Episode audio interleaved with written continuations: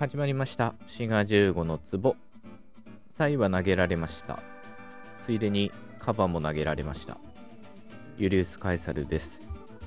今回はお便り行さんいただいてるんでそちら読んでいこうと思います。というのもこの間番組開始2周年を迎えたのでまあそれに対してねメッセージいただいております。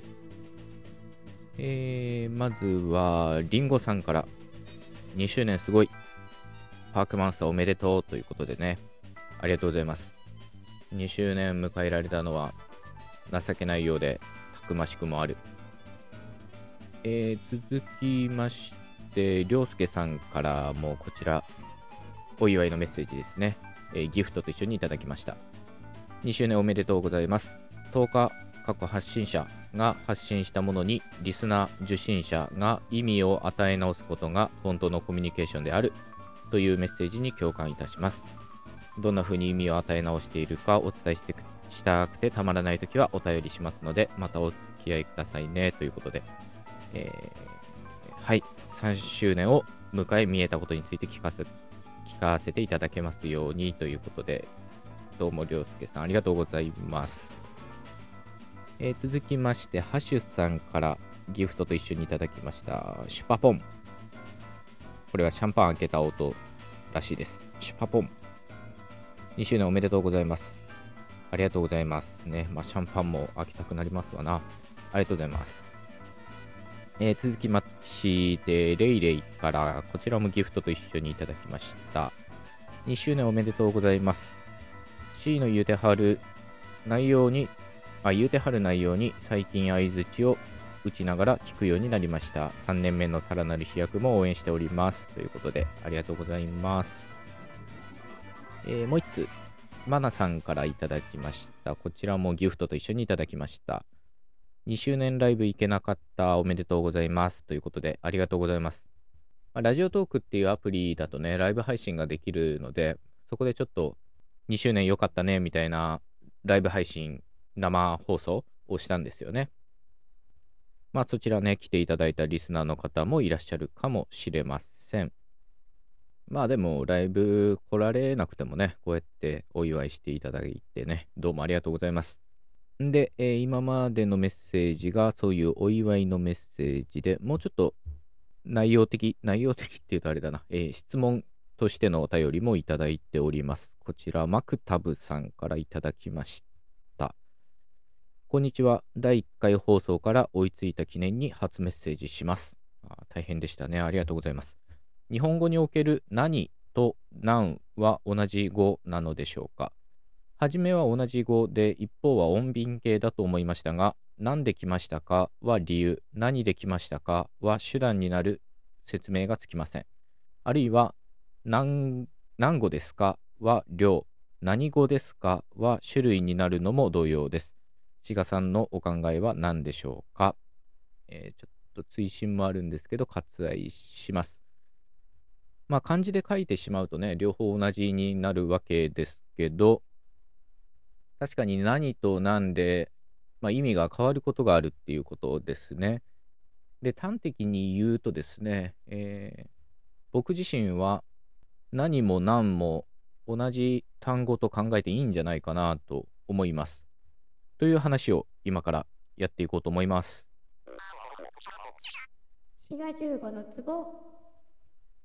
この何と何に限らず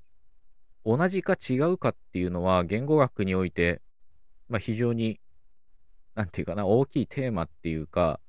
まあ、重要なことなんですよね。現実世界というか物理的な世界において同じということと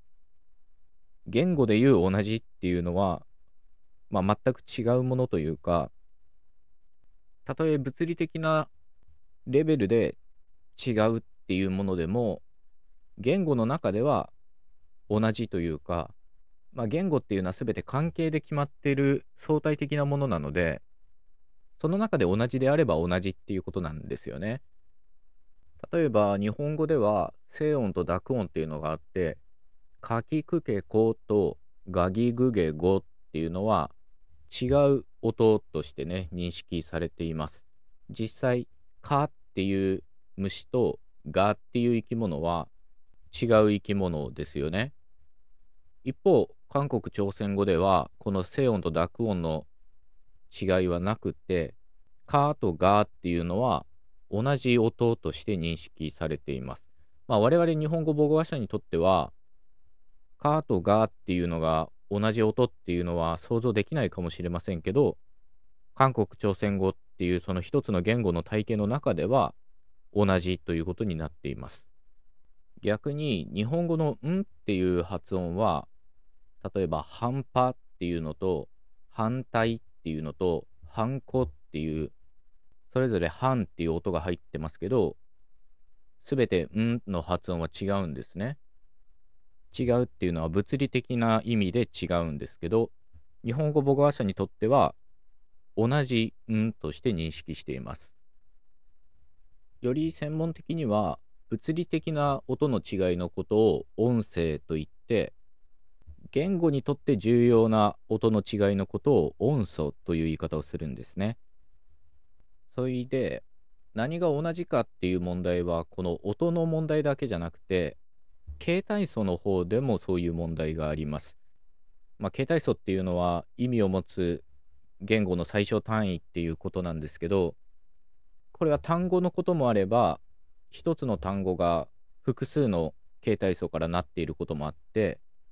例えば食べたっていうのはこれは単語としては1単語ですけど形態素は2つあって食べっていうのと過去を表すたっていう2つの形態素からなっていますまあパーツですねんでこのたっていうのは飲むっていう動詞につくと飲んだっていう風に濁音になりますよね。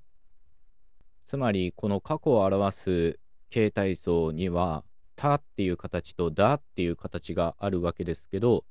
言語学では同じ形態素としてみなします。ただその前に出てくる形態素、まあ、動詞によって音が変わっている条件によって違う形になるというふうに考えるんですね。で、また専門的な言い方ですけど、こういうのを異形態というふうに言います。まあ、なので、潜在的にはというか、真相では、あるいは抽象的な意味では、同じ形態素だけど、それが何かと組み合わさるときに違う形になって出てくると、そういうふうに考えるんですね。滋賀15の壺で、やっとこさ、お便りの問題に戻っていくわけですけど、何と何っていうのも、やはり抽象的な意味では、同じ一つの形態素で、その組み合わせによって違う形が出てくると、まあそういうふうに考えた方が合理的ではないかなと思います。問題は、この何と何っていうのが出てくるその条件っていうのが相互分布的ではないんですね。またちょっとね、専門的な言い方ですけど、相互分布っていうのは、一方が現れる時に一方が現れないみたいなもので、食べたと飲んだだと、えー、食べだとか飲んだっていう風に、そういう言い方はならずに、必ずどっちかしか出てきません。ただ何と何の場合は、マクタブさんのお便りにあるみたいに、何でとなんでというふうに、後ろにでが続くからといって、片方しか現れないっていうわけではないんですね。そこがちょっと面倒なところですけど、一応法則みたいなものはあって、まあ多分ね、マクタブさんもお便り書いてて気づいてると思うんですけど、後ろに助数詞がつくときは、何っていう形になります。何匹とか何人とか何個とか。ですので、何と何っていう2つの形態素を認めるよりも、少なくとも助数詞の前では何っていう形になりますっていうふうに説明した方が、まあ、説明としてはすっきりするんですよね。言語学においてその説明っていうのはシンプルであればあるほどいいんですよね。で、僕のね、印象だと、いちごっぽい、一つの単語っぽいものは、なんていう形が出ると思います。なんでみたいに理由を表すものは、まあ、意味としてはなぜっていう一単語に近いので、まあ、そういったものはなんていう形になりやすいんじゃないかなと思います。まあ言えることはせいぜいそのくらいで、まあ、結論としては何と何っていうのは同じ単語というか形態層でただその現れる条件っていうのがやや説明しづらいかなといった感じです。というわけで最後まで聞いてくださってありがとうございました。またお会いしましょう。お相手は志賀15でした。